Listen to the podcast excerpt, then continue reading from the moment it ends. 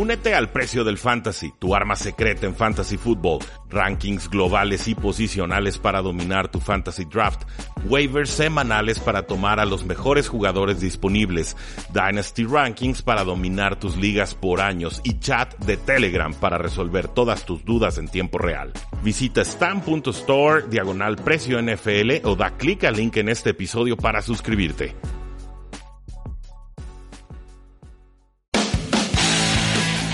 Tres y fuera, donde la NFL no termina y nosotros tampoco. Rudy Jacinto y Oscar Huerta analizan todo lo que sucede dentro y fuera del terreno de juego. Previas, resúmenes, apuestas, fantasy fútbol y mucho más. Comenzamos.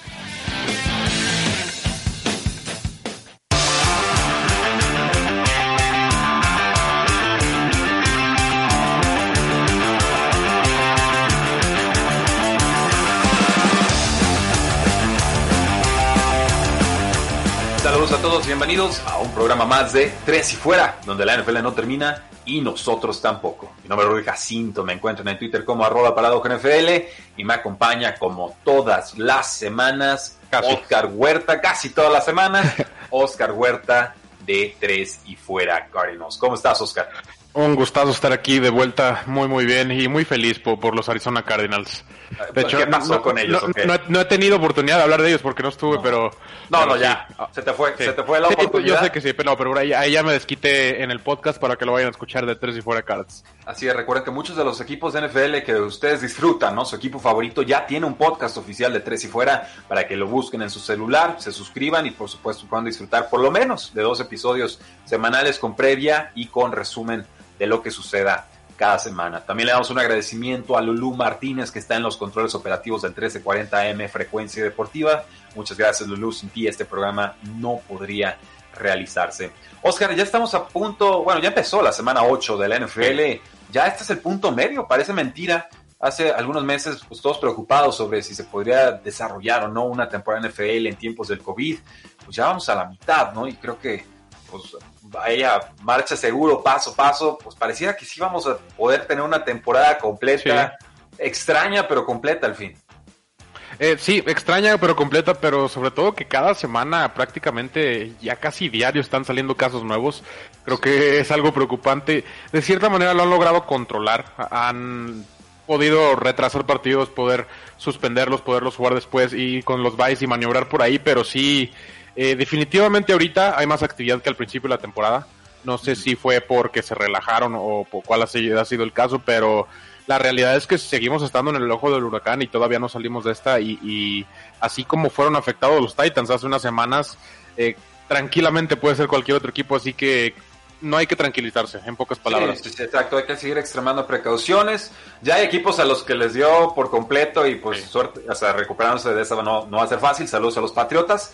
o sea, ellos les dio desde pretemporada y ya durante campaña fue como el remate, ¿no? Pero finalmente, pues eh, lo habíamos dicho desde pretemporada y era que esta temporada iba a ser muy injusta en muchos sentidos y que si queríamos cuidar la temporada lo íbamos a tener que aceptar. Y bueno, de los 32 equipos creo que Patriotas ha sido el más afectado y yo como aficionado pues lo acepto, ¿no? Prefiero tener fútbol americano así, aunque a mi, a mi equipo le vaya mal por todas las razones del mundo y el COVID, que no tener temporada. Y creo que esa es la forma más agradecida de poder ser en estos momentos que nos podemos distraer eh, con, con el fútbol americano.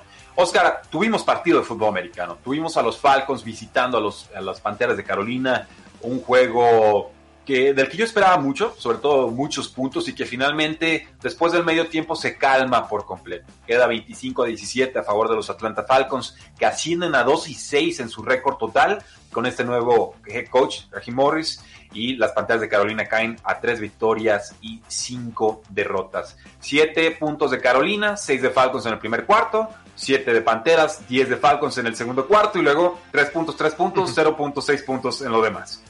Fue un partido que definitivamente le bajó muchísimo el ritmo. Al principio del partido yo no lo estaba viendo en vivo, pero cuando estaba viendo los marcadores dije, esto, esto va a ser over seguro.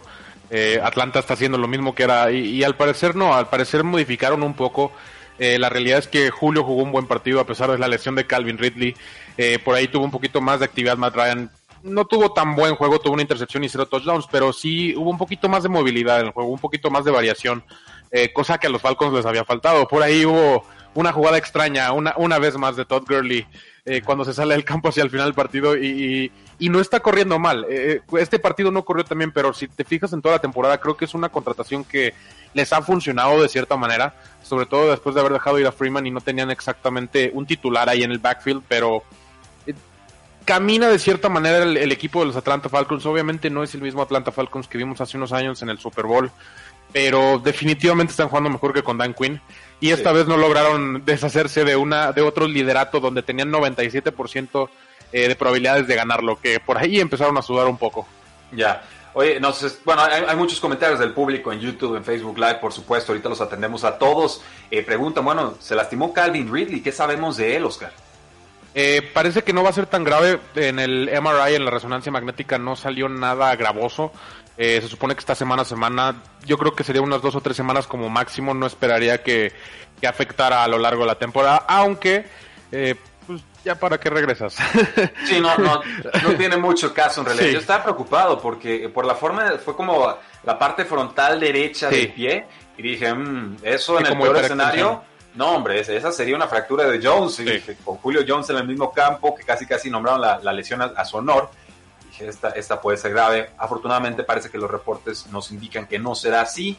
Teddy Bridgewater, 15-23 pases completados, 176 yardas, un touchdown, una intercepción. Eh, lástima, venía con ritmo de dos pases de touchdown por partido. Tuvo que entrar Philip Walker después de un duro, duro golpe que le propinaron, sucio golpe a Teddy Bridgewater. Y no sé qué opinas tú, Oscar. A mí me parece más sucio el tropiezo que el golpe. Y el golpe fue fulminante.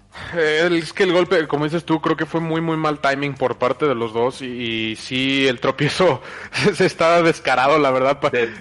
yo, por ahí le, sí, exactamente, le mandé un mensaje. Le, tiró una patada prácticamente. Eh, y en eso cae. Y pues como te digo, el timing, obviamente los dos jugadores ya iban de caída. No creo que la intención haya sido sucia, pero sí, definitivamente el resultado. sí, le, pega muy, muy, de, una manera muy, muy desadecuada eh, y inadecuada, perdón. Y la verdad es que simplemente fue mal timing. No, no quiero decir que fue sucio, pero como ahí, como fue el de Andy Dalton, me parece. Eh, pero sí es un gran, gran golpe y regresa. Afortunadamente, creo que es lo que hay que resultar. Regresa después de un show de PJ Walker medio dudoso. Definitivamente no lo que habíamos visto en la XFL. Pero estaba lloviendo y estaba lloviendo mucho y creo que sí le quiero atribuir un poquito más eh, a eso de lo que en realidad parece. No, los elementos influyeron y finalmente influyen también en el total de puntos que se anota. Matt Ryan, 21 de 30 pases completados, 281 yardas, 0 touchdowns, una intercepción. Eh, para mí la sorpresa es ver a Brian Hill con menos acarreos pero más producción que Todd Gurley. 11 acarreos y 55 yardas versus los 18 toques de balón y 46 yardas y touchdown de, de Gurley. Entonces, Todd, Gurley está promediando 2.6 yardas por acarreo, la verdad sí. Lamentable contra una defensa de, de Carolina que está llena de jóvenes y no es necesariamente elite, por así decirlo. Por ahí Jeremy Cheney y Derek Brown están jugando muy bien, pero la realidad es que no hay mucho más que decir ahí. Sí, definitivamente y, bueno, vamos pensando que pudieran haber sido estos Atlanta Falcons. Quizás si no pierdan ese accidente de partido contra los vaqueros de Dallas, ¿no? Con la patada que no mm. sabían si brincarlo no, no. Que no perdieran los, todos los accidentes. o sea, podrían estar perfectamente, por lo menos con un récord de cuatro victorias y, ¿qué serían? Unas eh, cuatro derrotas, ¿no? O sea, estarías, estarías parejeando con un punto 500 o mejor. La realidad es que en los momentos importantes este equipo ha colapsado, ha colapsado de formas históricas, ha colapsado de formas históricas de forma consecutiva en semanas.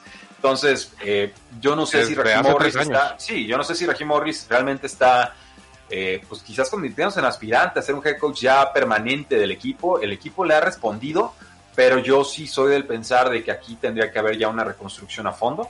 Eh, no se presta el contrato de Julio Jones para soltarlo en estos momentos, generaría mucho dinero muerto pero temo que una vez más, un año no más, Falcons vaya en la próxima temporada a intentar una especie de reconstrucción sobre la marcha en lugar de ya comprometerse. Que nunca funciona.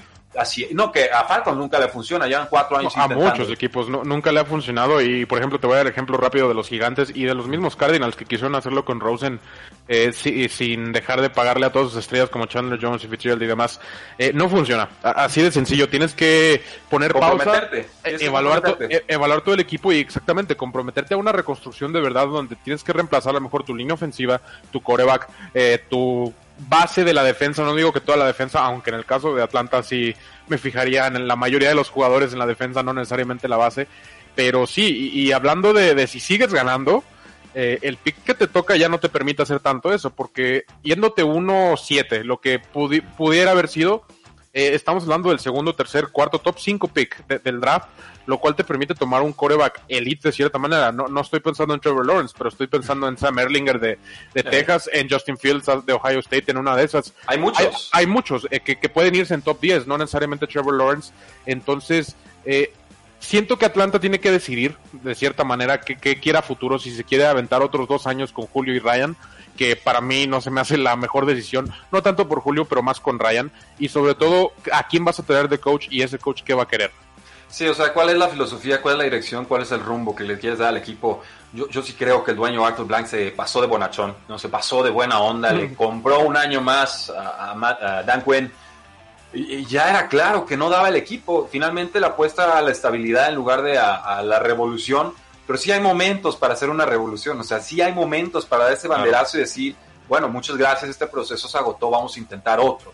Creo que ahí es donde se equivocó eh, Arthur Blank, que me parece un buen dueño, me parece una noble persona, simplemente pues se comprometió de más y creo que baja por eso mucho el campo. Sí, creo que pues, sí, también baja mucho el campo, esta vez no le cuesta la maldición al equipo, pero sí creo que ahí quizás erró, probablemente erró, yo lo decía desde pretemporada y creo que eh, le tuvo demasiada paciencia y confianza a un Dan que, pues desgraciadamente, su defensa nunca respondió y era un gurú defensivo. Entonces, desde ahí va mal la cosa. Vamos a una pausa y regresamos con las predicciones y los mejores picks de la semana 8.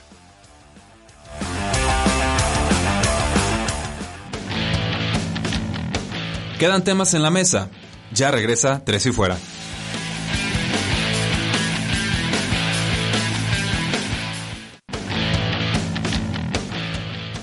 Regresamos. Tres y fuera.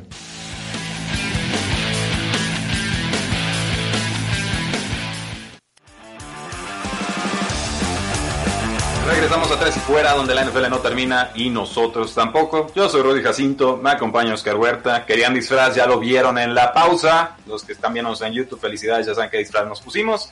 Los que no, no se preocupen, queda grabada la repetición en youtube.com diagonal Tres y Fuera. Oscar se disfrazó de aficionado de los Arizona Cardinals, como todos los días del año. Ahí está su, linda playera. Pero Oscar, tenemos varios partidos y hay que disfrutarlos, dice Luis NB. Daba más miedo el disfraz anterior de Rudy. Cuando andaba sin máscara, dice el muchacho. Para que veas. Y Kerry Wolf también nos dice, al pueblo lo que pida, bien ahí. Eh, bueno, hay, hay, muchos fans de todo. ¿eh? Nos dice Alejandro Ávila cómo ven a los Browns. Ahorita lo comentamos. Es el tercer juego en nuestra cartelera del día de hoy y, bueno, ahora sí que pues gracias a todos los que están participando porque ustedes son los que hacen que esto valga la pena. Oscar, los Detroit Lions reciben a unos Indianapolis Colts que son favoritos por tres puntos. La línea combinada está en 50 y no sé bien qué esperar porque Colts a domicilio contra un Detroit que de repente te remonta partidos está, está, complicado. Pues yo, yo me voy a ir con los Indianapolis Colts, pero sí me interesa saber eh, cómo ves este partido. Yo voy a tomar los Detroit Lions eh, porque pues es Matthew Stafford y Matthew Stafford eh, lo sigo poniendo por encima de Philip Rivers el día que quieras y la realidad es que como dices los Detroit Lions han dado sorpresas han remontado ciertos partidos y hay ratos donde el perímetro ha jugado muy muy bien y esa puede ser la gran debilidad de Philip Rivers eh, por ahí Jeff Okuda ha tenido una buena temporada la realidad es que hicieron muy buen pick y, creo que los Detroit Lions en casa van a aprovecharlo también la casa y, y van a sacar la victoria sobre los Indianapolis Colts. Sí, yo, yo me voy a quedar con los Colts. Creo que la defensiva en su totalidad es más completa que lo que muestra Detroit pese a sus buenos momentos. Y, creo que Jonathan Taylor como corredor ha hecho un buen trabajo. Creo que le puede correr a placer a esta defensiva. Buena línea ofensiva. De los, sí, o sea, en general la línea ofensiva es fuerte. Sí esperaría más producción, sí esperaba mejores números, pero no me, no me decepciona lo que ha logrado hasta el momento, sobre todo si los equipos no están respetando del todo lo que, lo que nos queda de carrera de, de Philip Rivers, ¿no? Entonces yo pese al, mariscal de campo, que para mí, que sí viene de un buen partido, hay que, hay que decirlo, pero que de todas formas no es ese Rivers de antaño, ¿no? Ya los riesgos que toma no valen realmente los premios que puedes conseguir. Yo, yo me voy a ir con, con, con, los coches. Pero no, sobre todo antes de pasar al siguiente partido, que ya no tienes las mismas armas en balones divididos que tenías en Chargers, que era algo que resaltar con Hunter Henry, con Keenan Allen y con Mike Williams, eh, específicamente en el balón dividido, donde solía arriesgarse Rivers más, es donde más le sacaban provecho. Acá en realidad es Kenny Golladay y Marvin Jones no es como que gane muchos balones divididos, entonces... No, no es... Bueno, sí los puede ganar, ¿eh? juega más grande que su tamaño, pero Sí. Apenas viene, viene su mejor partido de, la semana, de la semana, de la temporada contra los Falcons, unas 82 yardas. Entonces, bueno, si lo alguien lo tiró en ligas de fantasy fútbol, puedo recomendar que lo pongan en banca y si están muy desesperados, pues bueno, vamos poniéndole titular una vez más. Oscar, estos Patriotas de Nueva Inglaterra, eh, yo ya les perdí la fe. Eh, sé que van a mm. mejorar, no creo que vaya a ser suficiente para que mejoren, ahora sí que para hacer algo importante en postemporada, como quizás insinuaban en ese partido contra Kansas y luego en ese partido contra los Seattle Seahawks. Vienen de tropiezos feos contra Broncos, tropiezos muy feos contra los, San Francisco 49ers que les corrieron a placer. Y ahora, pues viajan, juegan contra los Buffalo Bills, que también necesitan regresar a esa senda de la victoria porque eh, seis patadas, seis goles de campo no van a alcanzar para ganarle casi ningún equipo en la NFL. Y así fue como le ganó Buffalo a los Jets la semana anterior. Buffalo es local y es favorito por cuatro puntos. La línea combinada bajó de 46 a 41. Ese es el grado de desconfianza que hay en la capacidad. Yo tengo 40 y medio. Fíjate, yo, yo, yo, ahí, me voy con altas. Ok, sí, yo no, yo también me iría con altas y yo voy a tomar a los Patriotas. Porque yo sigo de cierta manera confiando en Bill Belichick y después de ver a los Buffalo Bills contra los Jets, eh, la verdad es que a mí me surgieron muchísimas, muchísimas dudas y, creo que un partido como este, sobre todo que es divisional, eh, cuando de cierta manera tiene Belichick algo que demostrar, a pesar de que Cam Newton no esté jugando muy bien, va a encontrar otra manera de ganar y, creo que este partido puede ser donde lo expone. Y yo por eso voy a tomar los Patriotas. Aunque no creas que me encanta. No. O sea, de, ser posible tomaría el empate porque la realidad es que los Buffalo Bills también van de bajada. Es la realidad. Sí, no, no, no están como empezaron. Y, siempre pensamos un poquito de desconfianza, como que no sentíamos que ese fuera a ser el Josh Allen de toda la temporada pero sí dio signos de mejora y, sí tienen que jugar mejor y creo que van a jugar mejor que lo que han mostrado en las últimas semanas, Oscar. Yo voy a irme con los Buffalo Bills. Eh, creo que en ofensiva tienen más respuestas que los Patriotas. El, Cam Newton se ve muerto de brazo. Eh, Julian Edelman acaban de operar la rodilla. No está en Kill Harry, tampoco es que haya hecho mucho esta temporada. Entonces el grupo de receptores es Jacoby Meyers, un jugador undrafted, está Demi Bird y está Gunnar Olszewski, que es de equipos especiales más que nada. Las alas cerradas no aparecen. Está lastimado Sonny Mitchell. O sea, la línea ofensiva también parchada. No, veo por dónde. Pues creo que Bill Belichick ha llegado al límite de sus capacidades. O sea, que nadie salva este barco, ni siquiera Bill Belichick, que para mí es el reestructurador o el que resuelve sobre la marcha mejor en la historia de la NFL. Entonces, yo sí voy a irme con los Buffalo Bills. Eh, no sé si con cuatro puntos o no, no me voy a meter con el spread. Sí creo que van a haber más de 20, de 40 puntos anotados en, este partido. Eh, los Cleveland Browns reciben a los Las Vegas Raiders. Eh, Derek Carr viene de buenos partidos, Oscar. La defensiva de Tampa Bay le saca el resultado ahí en el cuarto cuarto. Tom Brady también embalado. Pero me gusta lo que estoy viendo a la ofensiva, sobre todo de estos Oakland Raiders. Bueno, Las Vegas Raiders. Me voy a tener que quitar el hábito. Y mm. sobre todo que ya regresan dos piezas defensivas muy importantes. El cornerback Damon Arnett y el safety Jonathan Abram. Entonces la secundaria debe de proteger mejor. Eh, sí, y, pero sobre todo no, no estoy exactamente seguro de la situación del liniero ofensivo de Derek Brown. No, Derek Brown, de Trent Brown, perdón. Eh, y, algo que resaltar aquí es que Derek Carr ha tenido 11 pases de anotación y 0 intercepciones cuando tiene un bolsillo limpio. Entonces, eh, ha jugado muy bien cuando la línea ofensiva juega muy bien. Y creo que la línea ofensiva eh, generalmente juega muy bien, sobre todo que va a un partido difícil donde tienen que demostrar su mejor juego de cierta manera, pero la contraparte de los Browns es que Baker Mayfield hay que ver cuál Baker Mayfield sale. Sabemos que no va a jugar o del Beckham. Eh, a veces esto es beneficioso por alguna extraña razón para, para Baker Mayfield, pero eh, lo vimos la, la, semana pasada. La primera mitad contra la segunda mitad fue, fue muy, muy diferente y sería esperar a ver qué vemos eh, de, por parte de Baker Mayfield. Obviamente, la defensa de Cleveland no ha estado muy, muy bien eh, sobre todo en el juego aéreo, que es ahí por donde los podría pegar. Ahí, ahí me, me daría un poquito de miedo ir contra Henry Rocks y contra Darren Waller. Eh, que, que, sí les podría causar muchos problemas. Entonces creo que por ahí va a estar el partido. Yo voy a tomar a los Browns. Te aguantaste con la, con la lógica, te aguantaste con los favoritos. Muy válido. Browns es favorito por dos puntos y medio. La línea over-under está en 55 y medio, bajó a 49 y medio. O sea, yo, yo no sé qué está pasando con, con, estas líneas que cambian tan de forma agresiva. Eh, yo creo que voy con los Raiders, Oscar. Creo que... Eh, va, yo lo pensé. Estamos a punto de vivir un momento turbulento con los Cleveland Browns. Perdieron a Odell Beckham Jr. por el resto de la temporada. Salió lastimado su centro JC Treader. Eh, Baker Mayfield con bolsillo limpio, sin presión, ahora le va. Creo que Raiders sí puede llegar a presionar lo suficiente para incomodar. Y sobre todo no tienen respuestas en secundaria los, los Cleveland Browns para Henry Rocks. Yo creo que por ahí y con Darren Waller en, la posición de ala cerrada les van a hacer más que suficiente daño. Entonces creo que ya con más claridad ofensiva Raiders a este partido que los mismos Browns. Y creo que la línea ofensiva de Raiders, bien que mal, puede más o menos controlar a Miles Garrett y compañía, lo suficiente para que eh, Derek Carr alcance a, llevarse este partido en un juego emocionante y en un juego eh, cerrado. Entonces, yo sí aquí me voy con los con las Vegas Raiders.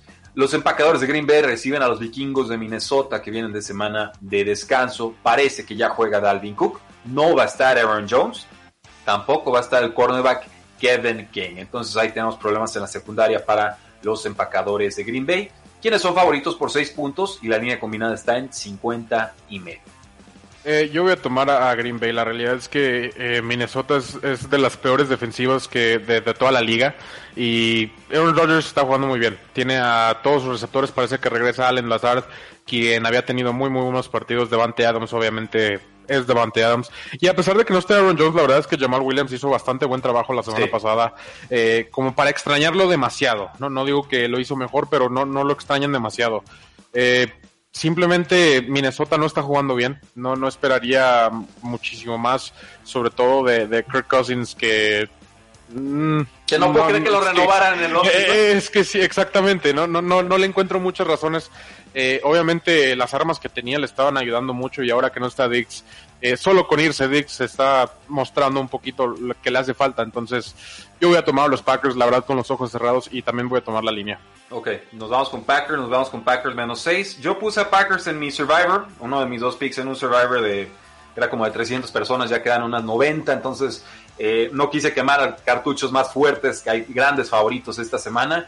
Creo que Packers gana, creo que Packers convence, creo que Vikingo se acerca al final del, partido, pero de forma insuficiente. Yo espero buen juego de Justin Jefferson y de Adam Thielen. creo que puede estar más contenido eh, por este cornerback eh, Jair Alexander, que es de los mejores de la NFL. Si va a sintonizar este partido, ojo con el cornerback Jair Alexander, ha borrado a receptores superestrella, incluyendo a Calvin Ridley de los Falcons. O sea, con quien se ha cruzado, lo ha borrado del mapa. Eh, vamos con este último partido, Oscar, antes de la pausa. Los Baltimore Ravens vienen de semana de descanso. Se había ajustado esto por, el Tennessee, el COVID y demás Finalmente, semana 8, Steelers visita a Ravens. Steelers, el último equipo invicto de la NFL, pero no con un trámite de partidos 100% convincente. Empiezan bien los partidos, en la segunda mitad es como que de repente se nos van ahogando. Pasó con Broncos y pasó después de tener una gran ventaja contra Tennessee, que tuvieron que depender de un gol de campo fallado por Steven Goskowski para no irse a tiempo extra. ¿Quién crees que gane y por qué? Eh, es un partido muy muy difícil de escoger, así que eh, Ravens viene de descanso, creo que eso podría beneficiarles de cierta manera, pero Pittsburgh la verdad es que ha estado, ha estado jugando muy bien, sobre todo que la ofensiva ya encontró un poquito el camino, no necesariamente a través de Juju Smith-Schuster como muchos lo esperarían, pero eh, ya no es el mismo que al principio de la temporada. Al principio de la temporada dependían bastante de la defensa de equipos especiales para eh, posiciones favorables de campo y demás, y Roethlisberger simplemente no lograba avanzar tan fácil a pesar de eso, yo creo que los Baltimore Ravens tienen uno de los mejores equipos de la liga y el hecho de que la línea de, esté así, que Baltimore le esté dando puntos a Pittsburgh, eh, no es solo por la casa, porque si no solo le daría uno. Eh, yo voy a tomar a los Baltimore Ravens. Eh, la semana de descanso creo que sí les ayuda, creo que tienen que mejorar en ciertas cosas a como nos ha estado mostrando al principio de la temporada. Sabemos que contra equipos fuertes, elite, no han jugado tan bien. Por ahí el partido de los Kansas City Chiefs eh, se viene a la mente, pero creo que esta puede ser de cierta manera una graduación eh, contra equipos fuertes para demostrar que sí están de todos modos por encima de ellos y que son el segundo o tercer mejor equipo de la liga. Va a ser un partido difícil, va a ser un muy muy buen partido y yo esperaría o esperaba, creo que ya no lo van a hacer, que movieran este para el Sunday Night. No, así, así va a quedar. Yo me voy con los Baltimore Ravens precisamente por la semana de descanso, porque acaban de conseguir a Yannick Ngakwe, que es un pass rusher importantísimo que Sí. tenían los vikingos de Minnesota y que obviamente Que no estará, sí, que desde hace tiempo y que no estará con los Green Bay Packers. Sobre todo porque creo que Baltimore es un equipo inteligente y entiende que sin ese juego terrestre que tuvieron el año pasado, no van a poder volver a hacer esa versión dominante que habían tenido y no se les va a abrir entonces el, play action, sobre todo en pases de profundidad. Creo que Lamar Jackson corre a placer. Creo que empezamos a ver un poco más del novato J.K. Dobbins y de Gus Edwards. Empezamos a desplazar un poco a Mark Ingram, que está eh, lastimado para este partido. Y que tenemos quizás que ver a unos Steelers a, a remolque. Y esa es una versión de los Steelers que no hemos visto en esta temporada. Están en duda para el partido, sobre todo el cornerback Jimmy Smith, con una lesión de, de Aquiles. Del lado de los Pittsburgh Steelers, eh, quizás el nose tackle Chris Worm sería la baja más sensible. Yo voy a tomar a Baltimore. Creo que será un lindísimo partido. Eh, Sí. está, es favorito Baltimore por cuatro puntos y medio y el over-under está en 46. Eh, rápidamente, Oscar, ¿algo que apostarías ahí o solo verla? Ah, qué difícil apuesta. La, la verdad es que si tomo algo, creo que tomaría Pittsburgh con los puntos porque mis memorias con estos partidos, recuerdo por ahí hasta un 3-6 Sí. eh, hace unos años, entonces creo que va a ser un partido muy, muy cerrado. Si quieres tomar algo, toma los puntos. No, no me atrevería a dar, sobre todo, más de un gol de campo. Ok, si quieres apostar algo aquí entonces, y no es recomendación oficial, solamente Sí, no. lo que haríamos, eh, cuatro puntos y medio a favor de los Pittsburgh Steelers. Vamos a una pausa y regresamos a tres y fuera.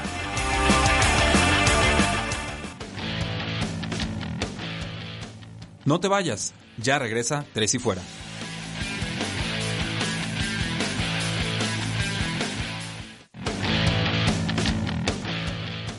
Es hora de más, Tres y Fuera.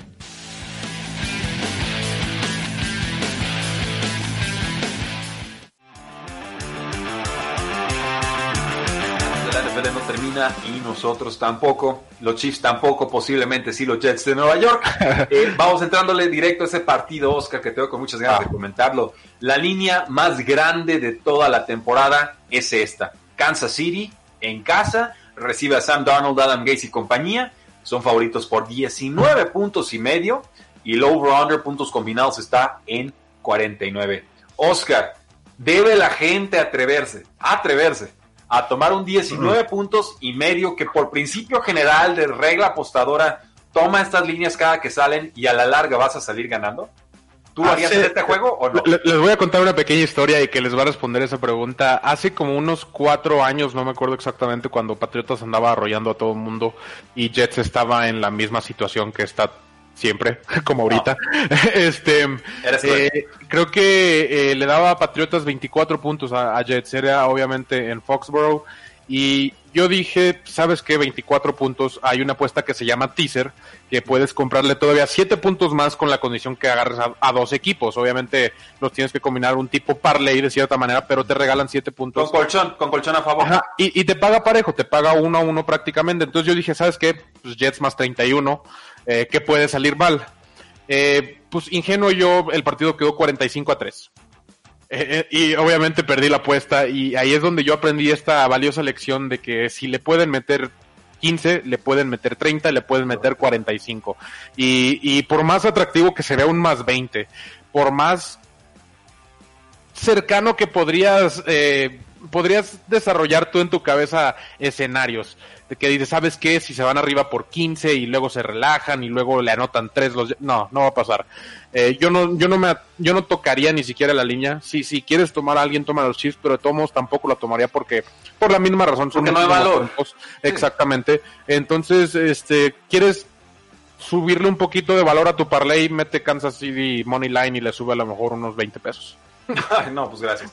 Ok, Sí. di- digo, nos metemos en el ángulo apostador porque eso es lo más interesante de este partido. Además, por supuesto, de que Le'Veon Bell va a jugar contra su ex equipo y no se sorprendan si por ahí le regalan dos touchdowns solo para pasar y saludar a Adam Gates. Eh, de todas formas, si tenemos a un jugador de los Chiefs en Fantasy, lo ponemos. Si tenemos a Clyde edwards helaire lo ponemos. Si tenemos a Le'Veon Bell y queremos un flex, lo ponemos. Yo los voy a poner a todos. O sea, esta, Sí, esta es mi semana. Esta es mi semana. Los Kansas City Chances en la liga de 200 tres y fuera tienen que, que remontar esta, esta jornada. Eh, Yo, por supuesto, voy a irme con, con Kansas. Sí. Y nos dice Franco Márquez Ramírez, ¿recuerdan que Sam Darnold era comparado con Andrew Locke en el proceso del draft? Yo no estoy de acuerdo, pero ¿cómo lo verían en los Colts? o en los eh, Steelers el próximo año. No sé si lo compararía, no sé si lo compararía tanto así con, con Andrew Locke, obviamente, pero sí creo que Sam Darnold no es el culpable de ese equipo y creo que tiene muchísimo más que dar que lo que puede dar en Jets. Eh, obviamente el hecho de estar en Jets ha limitado a muchos y, no solo el hecho de estar en Jets, sino simplemente estar con Adam Games, lo digo y lo seguiré diciendo, estamos viendo a Ken Drake, a Ryan Tannehill, a Davante Parker, a Preston Williams, jugadores que de cierta manera se libraron de Adam Gates están brillando. Entonces, imagínense jugadores como Le'Veon Bell, como Jamal Adams, como Sam Darnold, como Quinn Williams, que ahorita hay rumores de trade, eh, liberarse de un equipo que simplemente está destinado a, jugar mal. Y obviamente si el equipo juega mal, pues tú vas a jugar mal. Es difícil en realidad resaltar en un equipo donde todo está saliendo mal. Entonces, es difícil trascender. Ver, ver, a Sam, ver a Sam Darnold con la defensa de Colts, con esa línea ofensiva, con ahora un muy buen corredor, yo nomás le agregaría un receptor estrella porque T.Y. Hilton ha quedado de ver sinceramente a lo largo de los años. A mí, a mí me parece que queda más a deber el coreback que Hilton. Yo a Hilton todavía lo veo generando separación. Sí, no, todavía genera, pero a lo mejor no es ese wide receiver uno estelar que, que, esperábamos que fuera. A pesar de eso, yo creo que si pones a Sam Darnold en vez de Philip Rivers, yo creo que los Colts son equipo de playoffs sin duda. Ok, wow, está, está, atrevida la predicción. Yo sí prefiero a Sam Darnold, pero por lo que creo que puede ser, no por lo que ha mostrado, eso lo tenemos muy claro. Los Cincinnati Bengals reciben unos Tennessee Titans que perdieron el invicto contra los Steelers. Es favorito Titans por 7 puntos, habría favorito por 4 y la línea se movió por completo, Oscar y el over-under puntos combinados bajó de 55 y medio a 51 y medio. No jugará Joe Mixon por parte de los Cincinnati Bengals, estará Gio Bernard en su lugar. Eh, tampoco estará el tackle ofensivo Bobby Hart, ni el centro Trey Hopkins por conmoción. Tampoco el tackle ofensivo Jonah Williams con molestias generales. Tenger. Eh, con los Titans tendríamos que lamentar la baja de Christian Fulton, el cornerback, por lesión de rodilla, y del safety de Shank por lesión de inglés este juego me pinta para juego abrumador de los Tennessee Titans. Sí, eh, de hecho Mike Vrabel se ha convertido en, yo creo que mi entrenador favorito de, toda la liga. Eh, y la realidad es que la semana pasada ver cómo iban perdiendo y ver, yo, yo mismo le dije a mi padre que estaba viendo con el partido, dije, Mike Vrabel no deja que le den palizas, de alguna manera va a regresar a pelear. Eh, porque por ahí agarré una apuesta en vivo que me gustaba, creo que agarré Tennessee más 10, algo así. Ah, muy lindo. Y, y, dije, no, Mike Vrabel simplemente no se deja, de alguna manera va a encontrar cómo regresar en el partido y aquí es donde yo digo, vas contra un coreback novato, vas contra una línea ofensiva que parece que no va a jugar ni, ni nadie. en la realidad no va a jugar Joe Mixon. Y creo que Mike Rabel se va a aprovechar de eso. No necesariamente va, va a arrollarlo con Ryan Tannehill ni con la defensa, sino simplemente se va a enfocar en las debilidades de los Cincinnati Bengals, que en este momento son muy, muy obvias. Y, y por ahí, como dices tú, puede ser abrumador. Lo importante para Bengals es que se ve bien Joe Burrow. Lo malo es que está tomando muchas capturas y que se ven bien también tanto T. Higgins, el receptor novato de Clemson, sí, y, AJ Green. O sea, tenía los, los targets toda la temporada, pero de dos semanas para acá ya viene produciendo con ellos. Yo ya estaba casi listo para darlo eh, por retirado, ¿no? Si retirado en vida ahí en la, en la NFL y no, todavía le, queda, todavía le queda gas al buen AJ Green. Tardado, está oxidado, pero qué bueno que ya esté rindiendo. Nos vamos a ir con los Titans, creo que nos vamos a ir con los puntos también, Oscar. Sí. Está castigada. la algo se ha movido la línea. Sí, por supuesto. Siete es un número clave, seis es un número clave también pero creo que en estos momentos lo vamos a seis y medio por ahí, la verdad es que sí me gusta bastante. Devórenlo, así es. Los, Delfines de Miami reciben a Los Ángeles Rams. Rams es favorito por tres puntos y medio. El over-under está en 46.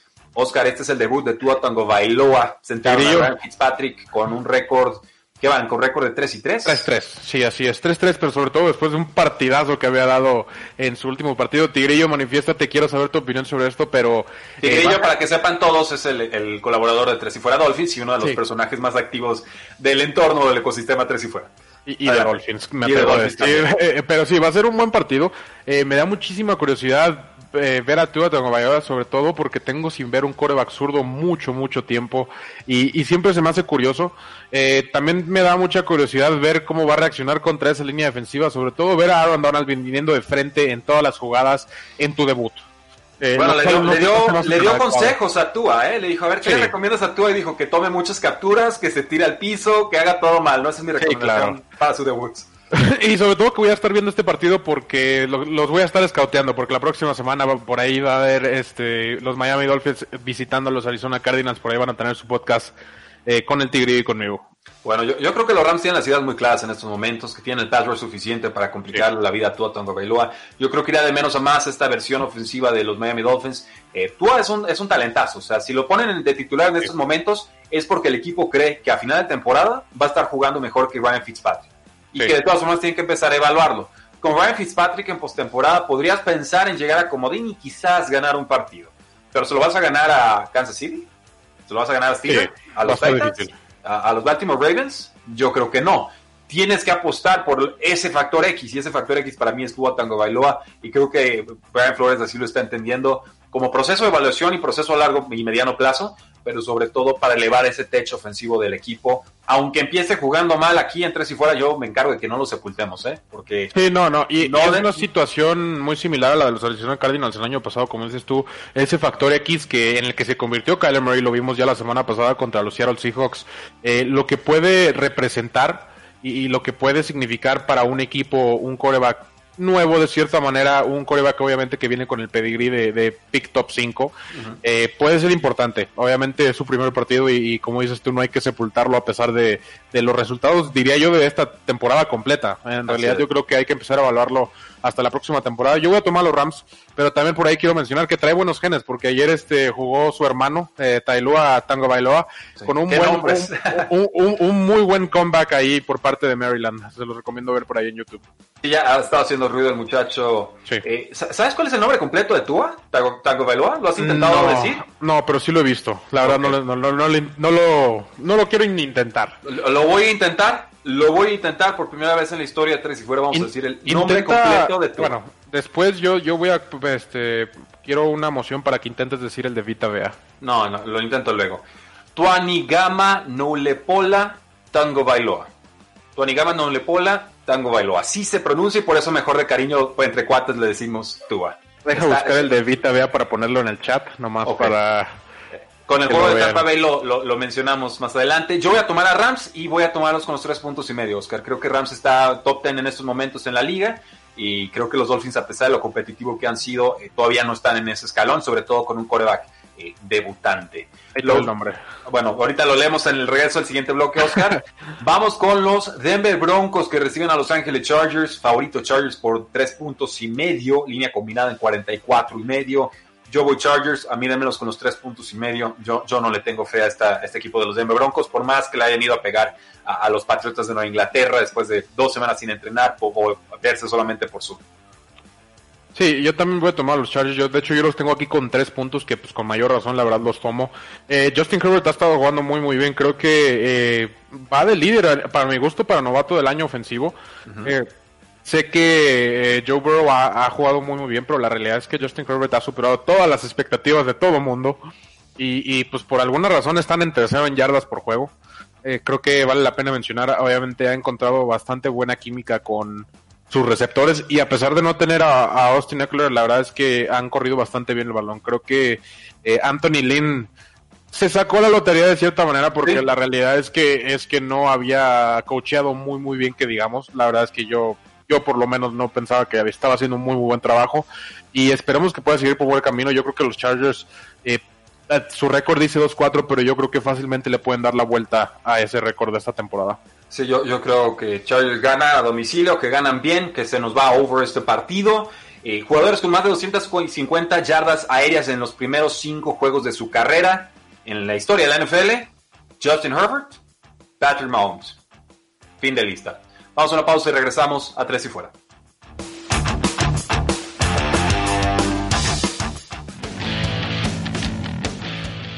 Pausa y volvemos a Tres y Fuera.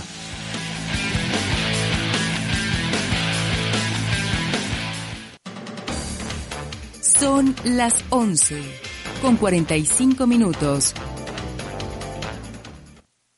Radiorama 1340, frecuencia deportiva. Inicia el último cuarto. Tres y fuera.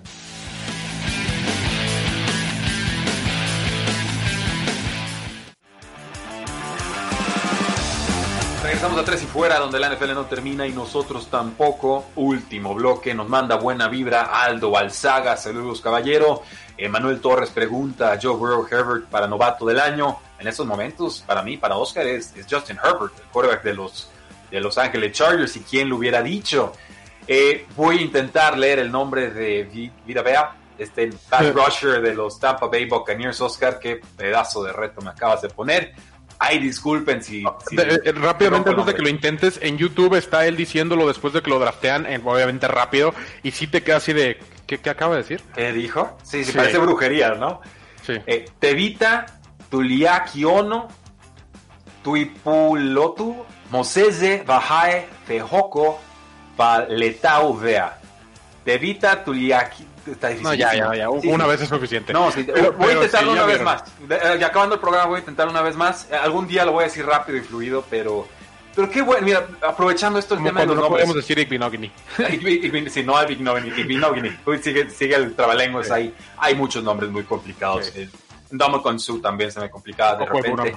O Cuebunam. El caso aquí es que qué importante y qué, qué significativo que haya nombres tan dispares en la NFL, ¿no? Esto re realmente refleja el impacto internacional, no solamente del alcance de la NFL en, cuanto a televisión y, televidentes, ¿no? Y, alcance mediático, sino a nivel de contratación de, jugadores. Están saliendo jugadores de las piedras en Hawái, están saliendo de Australia, ¿no? Ya tenemos Samoa, un mexicano. Los linieros de samoanos han sido son cosa de. Sí, sí, sí. Isaac, Isaac Maulara, ¿no? El, este jugador que no había jugado fútbol americano por su vida y con los Eagles les está salvando la Jugadores temporada. de rugby. Arizona tiene un jugador de rugby que el Fotu, que uh -huh. es un monstruo. La, o sea, todavía está joven y todavía no aprende muy, muy bien todo, pero es un monstruo. Y la realidad es que Jordan Phillips, quien mide 1,97, pesa 350 libras, dice que es un monstruo. Entonces, Cuidado. Eh, imagínense.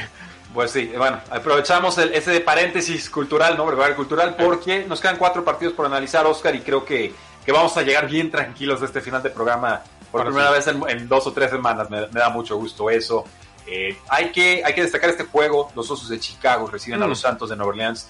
Eh, se cayó de alguna manera la mística, ¿no? Este saber ganar a como dé lugar de los Osos de Chicago que venían presumiendo muchos aficionados es que la realidad es que había como cinco equipos invictos hace dos semanas y todos tenían diferencial de puntos de más 25, o sea, puntos anotados versus puntos permitidos, y los osos tenían un diferencial de puntos de dos, en contra, sí. o sea, menos sí, dos. Sí, o sea, eh, es difícil cuadrar o, o, por lógica entender que eh, los Chicago Bears, yo te mandé un mensaje la semana pasada cuando perdió Seattle contra Arizona de que adivina quién es el seed número uno de la NFC. Y, y, obviamente no adivinaste, le pregunté a muchas personas y nadie me pudo decir, eran los Chicago Bears. Hubo un ratito ahí que eran los Chicago Bears el número uno de la NFC y la realidad o sea, es descanso que... y localía, el único equipo con descanso sí. y localía eh, contra cualquier equipo de la NFC en postemporada eran los Osos de Chicago en ese momento. Ajá, y, y, y, me parece imposible, o sea, increíble sobre todo que un equipo que ha estado, que tiene, como dices tu diferencial de menos dos, que simplemente no ha hecho nada para ganar, en realidad le han, muchas veces se lo han puesto y lo ha tomado, que, que también obviamente tiene mérito, no tiene su mérito eh, saber cerrar los partidos, saber anotar ese último touchdown, saber defender ese último touchdown, como quieras ponerle, eh, pero no habían estado jugando bien. Eh, los Rams por ahí los expusieron de cierta manera. Eh, enfrentar a un equipo de la NFC West no es fácil y te da un poquito del golpe de realidad de, de cómo estás parado. Y pues esta vez creo que eh, visitan los Santos a los Chicago Bears, que va a ser un partido muy, muy similar. Obviamente los Santos no están jugando como todos esperaríamos, pero de todos modos creo que no debe de ser problema la, la realidad para los para vencer a los Chicago Bears. Incluso la defensa ya estamos viendo que no está aguantando todo el partido, ya no es la misma que hace tres años y ya no te va a sacar de todos los apuros, como lo hizo en su momento con Mitchell Trubisky cuando se fue, creo que creo que ganó 10 partidos. Sí, ahora es que también los Santos tienen muchas bajas. Michael Thomas no ha jugado toda la temporada. Michael Thomas y aún así eh, aventó un pleito con un compañero y se ganó el, el rencor del vestidor y de repente le sale una lesión disquiotibial, ¿no? Así como sí. Yo no, yo no, sé tú, Oscar, a mí me parece que le está casi casi levantando el dedo a la franquicia diciendo sáquenme de aquí, ¿no? Sí. Calladito, así sigilosamente, lo que ustedes gusten y manden. Pero algo está pasando ahí, esto no es normal y esta no es la versión de Michael Thomas que hemos visto en, yo no lo hemos visto en el campo, pero tampoco fuera de, es el Michael Thomas comprometido que hemos visto en otras temporadas. Pese a ello, yo voy a tomar a los Santos de Nueva Orleans, los voy a tomar sí. con los cuatro, cinco puntos y medio. Eh, altas, bajas no las voy a tomar porque eh, vimos tres puntos de la ofensiva de Chicago contra Rams la semana pasada, y no creo en Trubisky y no creo en Fultz. Entonces, eh, simplemente yo tomo a los Santos porque la defensa puede funcionar, que pues es adecuada, no es súper estelar, y la línea ofensiva puede contener lo que proponga de pass rush los Osos de Chicago. Osos de Chicago parece que tendrá fuera su centro Cody Whitehair, parece que sí va a jugar Allen Robinson, regresa de protocolo de conmoción en tiempo muy rápido. y, nos están diciendo aquí, Ariel Rodríguez, esta semana no juega Mac ni, ni Robinson. Robinson sí, Khalil Mack yo todavía lo tengo como cuestionable con una lesión de tobillo.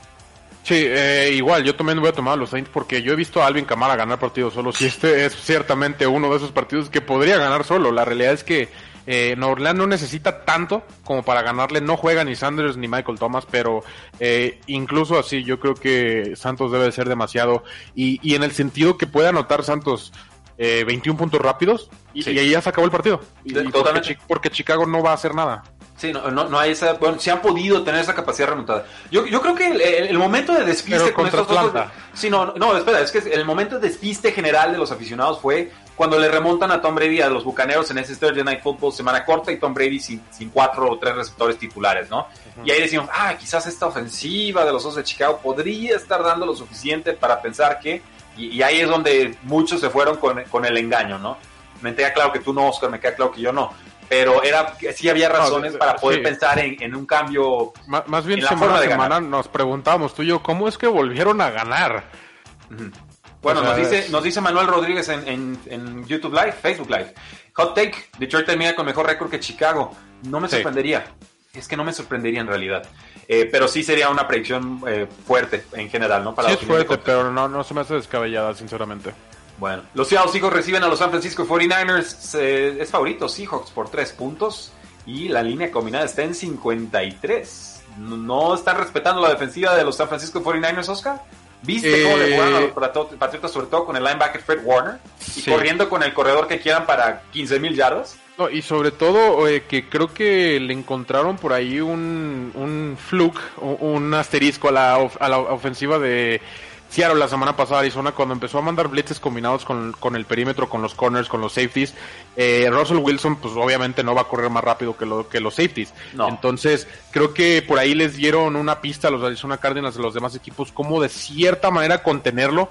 Obviamente no lo vas a contener a Russell Wilson, pero que el tiroteo sea más parejo. Y, como dices tú. Yo, yo, bueno, además antes de que termines, a mí me pareció que Russell Wilson pecaba de confiado en el juego contra Arizona. ¿eh? Las tres intercepciones fueron pasecitos así flotaritos, como diciendo nadie va a llegar nunca, y las tres veces le llegaron. Entonces, la, última que fue la de Jay Simmons es muy muy curioso porque eh, dos jugadas antes fue una secuencia de tres jugadas. Por ahí vi un video que, que lo analizaron muy muy bien y me sorprendió mucho, sobre todo por Vance Joseph.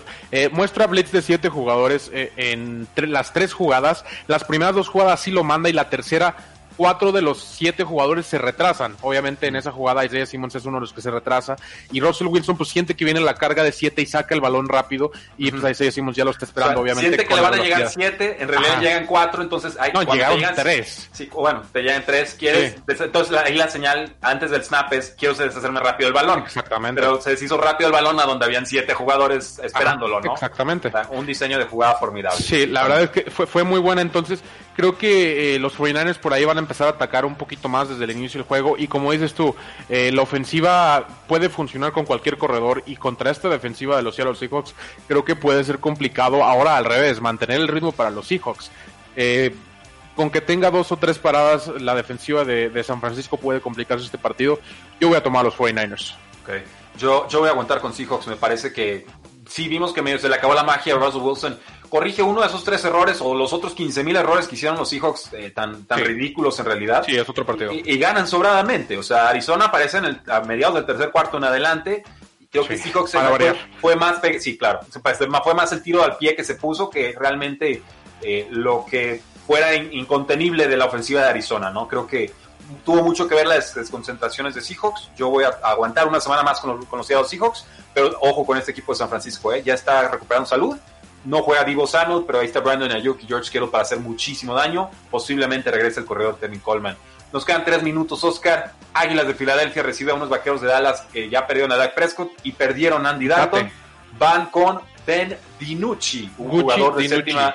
Gucci DiNucci, séptima ronda contra este pass rush peligroso de los, de los Eagles. La línea bajó de 11 a 7. Over-under está en 43. Yo voy con Águilas y les voy a dar los 7 puntos. Eh, yo también voy con Águilas. Lamentablemente Dallas no tiene ni, por dónde la realidad, al menos que corran el balón muchísimo, pero ni siquiera la línea ofensiva está bien.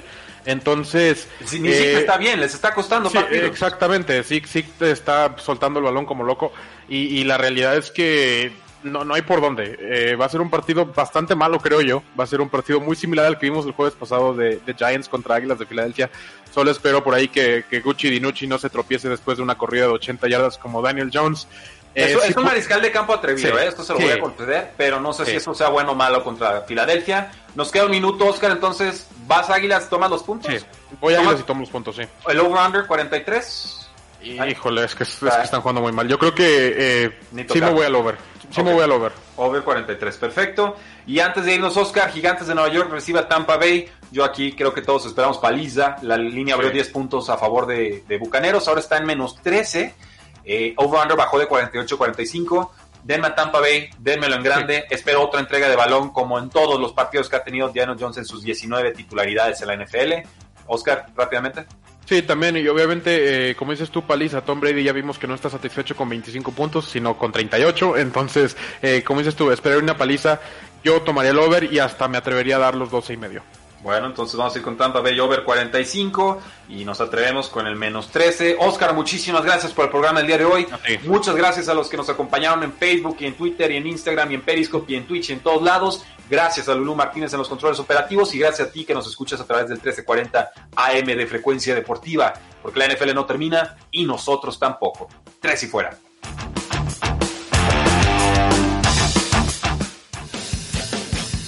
No olvides seguirnos en tresyfuera.com y en todas nuestras redes sociales, Facebook, Twitter, Instagram, YouTube, Apple Podcasts y Spotify, porque la NFL no termina y nosotros tampoco. Tres y fuera.